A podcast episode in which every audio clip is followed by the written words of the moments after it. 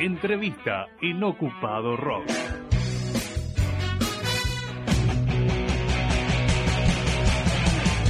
Ya me cansé, podría desaparecer. Bueno, estamos escuchando todavía el disco que hace un ratito estamos escuchando realmente. Esta vez invita al negro y esta vez lo invitamos nosotros al negro. Primera vez en el programa El Ocupado Rock. Un placer enorme poder estar en comunicación con Carlos García López, más conocido como el negro García López. Así que bienvenido, ¿cómo estás?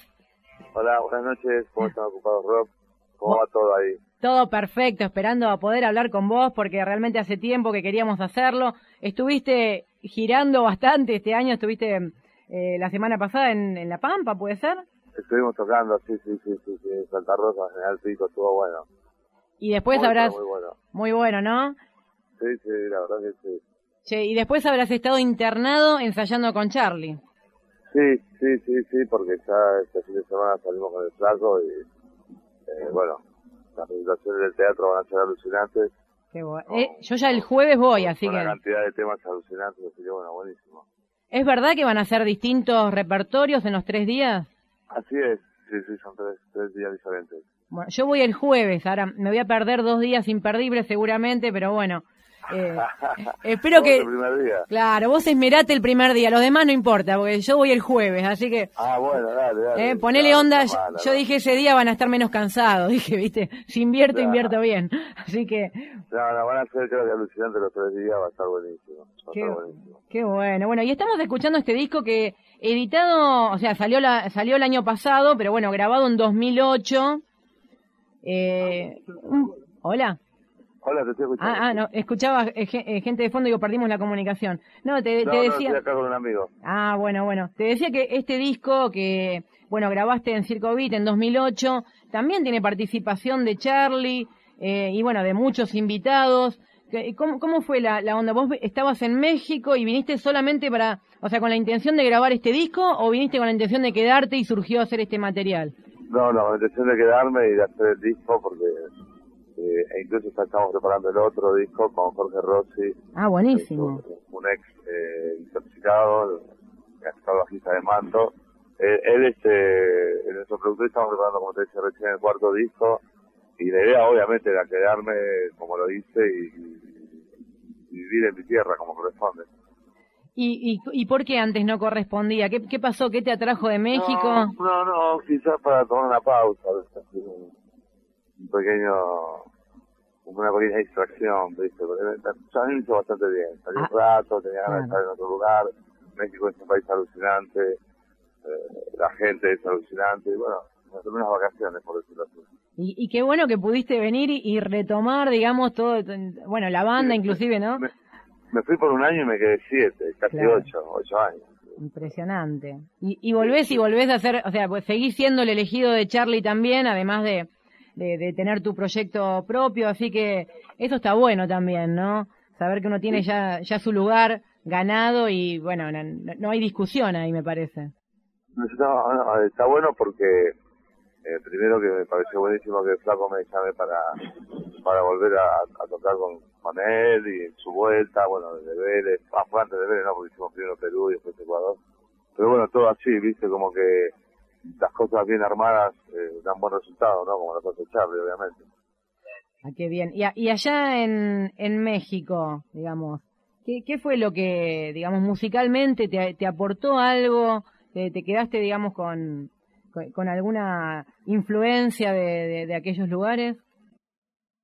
No, mira, o sea, sí, aportar, como te, te- te decía recién, este, el hecho de estar en otro país, de estar con otros músicos, el hecho de, otra cultura, otra cultura de todo, otra cultura de vida musical, otra cultura es, muy- es diferente con, con la nuestra, ¿no? En Claro. muchas cosas. Y los músicos, este, por suerte, con un gran respeto hacia nosotros, muchísimos músicos argentinos, bandas argentinas fueron hacia allá y, y, y triunfaron e hicieron cosas como Soda, como lo están haciendo actualmente los babasónicos, ¿no? Como hizo, no sé, te digo, bandas Claro, desde ya como Charlie y, lo que pasa es que, por ejemplo, Charlie, eh, fuimos en el año 89 a tocar, hicimos tres eh, estadios allá alucinantes, después dejamos de tocar un tiempo y después Charlie fue con otra banda. Y yo estaba viviendo allá en México, nosotros estábamos allá y bueno, y realmente la gente alucinaba como de costumbre, pero creo que en esta vuelta con toda la onda y como está Charlie ahora, la gente está mucho mejor con él, obviamente, con mucha, mucha más credibilidad y, y él está pasando mejor y nosotros también, ¿no? Bueno, eso, eso es importante también, ¿no? Porque uno podría pensar también que tu ida a México, digamos, y dejar un proyecto tan, tan sólido por ahí comercialmente como sería tocar con Charlie, tenía que ver por ahí con que, bueno, te inflaste por algún lado, ¿no? Dijiste, bueno, ya esto no lo aguanto más, por ahí a nivel, a nivel psicológico, no sé. Pero no, eh, tiene que ver con otras cosas. No, y también te pregunto por qué la elección de México, porque un músico como vos, digamos que, que es un poco eh, detallista y tan, digamos, metódico y todo con, con el instrumento, por lo menos tan fanático, ¿no? En, algún momento leí que, que no podías estar sin tocar y, con esta herencia de tu papá por el lado del jazz, por ahí uno pensaría que, que te tiraba más ir a, a Estados Unidos, a la costa oeste, a, algún lugar, digamos, donde eh, se, se, cultive, digamos, la, la cosa como más originaria, ¿no? De, de la guitarra, no sé, no sé, pienso yo que, que de música sé lo que escucho nomás, ¿no? No, no, bueno, bueno, tu pregunta en sí, ¿cuál es? claro, eh, hiciste, hiciste muy bien, negro, muy bien, eso. No, porque me acuerdo, por ejemplo, del Miro que decía que se había ido a la costa oeste en Estados Unidos para ver cómo tocaban los negros y todo, ¿no? Y si uno piensa en un viaje exploratorio, por ahí piensa para esos lugares o para Londres, ¿no? Lugares donde la música eh, tienen mucho de experimentación. Por ahí México no se relaciona tanto, por lo menos yo no, lo tengo tanto. No, no, no, no, Incluso yo siempre lo comento que nosotros somos eh, un rock and roll más, más, más puro, más clásico, ¿no? Siempre ellos tienen un toque latino. Está bien, latinos somos todos, no sé, no sé si somos todos, es una forma de decir, pero eh, sí somos todos latinos, pero quiero decirte que, ¿qué es latino? ¿Qué hablamos en latín? ¿Qué es eso? ¿Cómo es, cómo, es la onda? Pero, pero sí tienen el toque latino que, que, que usan ellos con, con todos los temas, eh, o casi todas las bandas de rock and roll de allá tienen percusión, ¿entendés? Y esa onda. Un, un, toque latino, como digo recién. Y nosotros no, no sé si es por una cultura que tenemos mucho más fuerte de, de bandas eh, alucinantes como las que tuvimos como Manal, como Papo, como Box Day, como mismo Charlie, ¿no? Claro. pero voy a que, que nuestro rock es más clásico, ¿entendés? Claro. sí, tenés razón, por ahí como, como aprendizaje musical en, en, cuanto al rock and roll no me, no me aportaba mucho, ¿no? Pero, pero sí me aportaba con, con, con cosas eh, reales, que son los músicos que tienen una onda alucinante, que Santana es mexicano, claro, Que, que, hay muchos músicos que la rompen y que están eh, a un muy buen nivel, a un muy buen nivel, y, y, realmente la gente es alucinante. Insisto, quizás no tanto el rock and roll, ¿no? Como no sé, yo tuve al padrino a Papo. Claro. Y, te puedo asegurar que fue mi mejor maestro, ¿entendés? Ni hablar, ni hablar. Seguro. Entonces es como que allá eso no lo, no, lo tenía.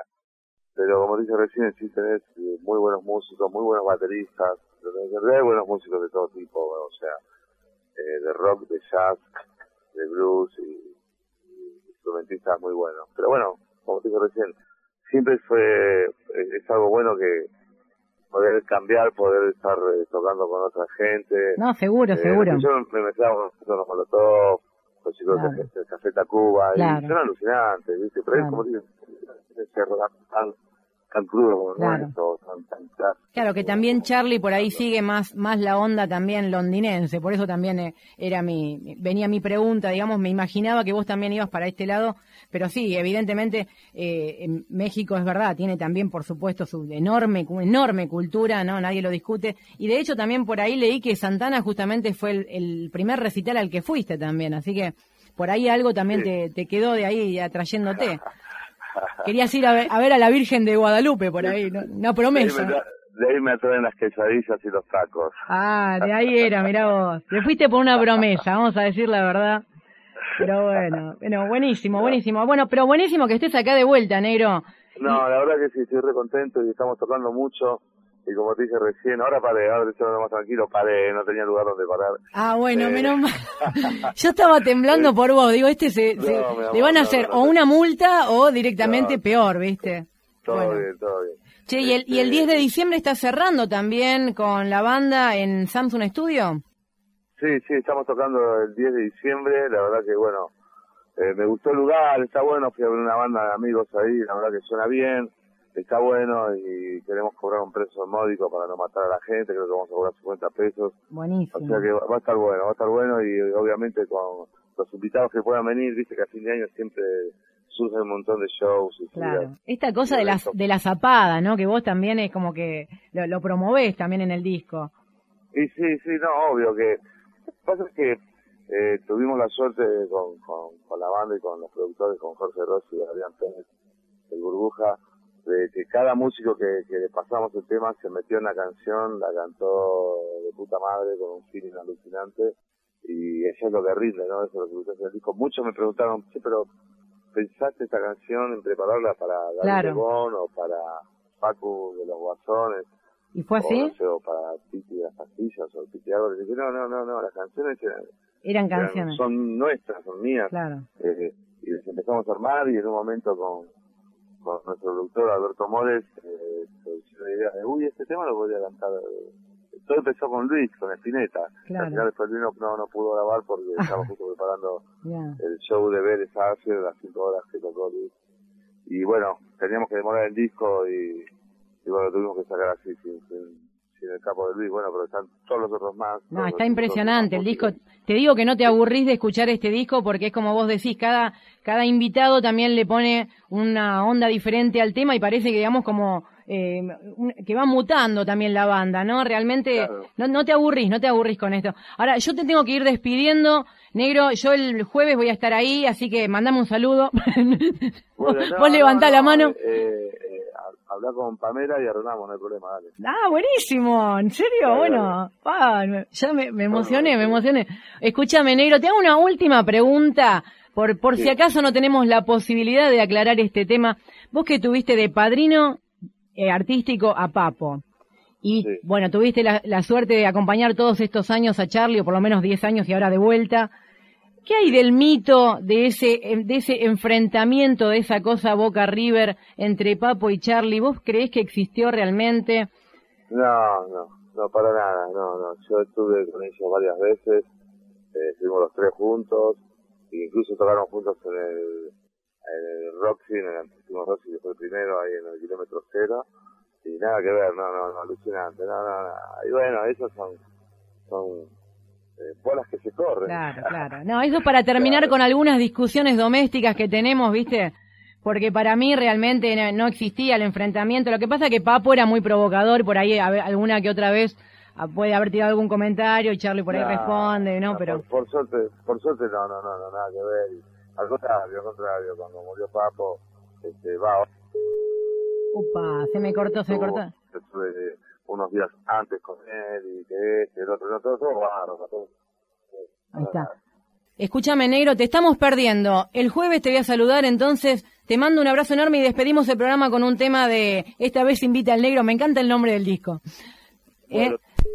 Ahí se cortó, se cortó el, del todo, así que bueno, yo también los espero a todos. El martes que viene vamos a hacer otro Ocupado Rock y otro Oídos Perros desde las 18 horas. Soy Elizabeth Ambiamonte y bueno, hasta acá fue el Ocupado Rock. Chau a todos, espero que les haya gustado el programa. A mí, la verdad que me lo pasé bien, así que un abrazo a todos. Chau, chau.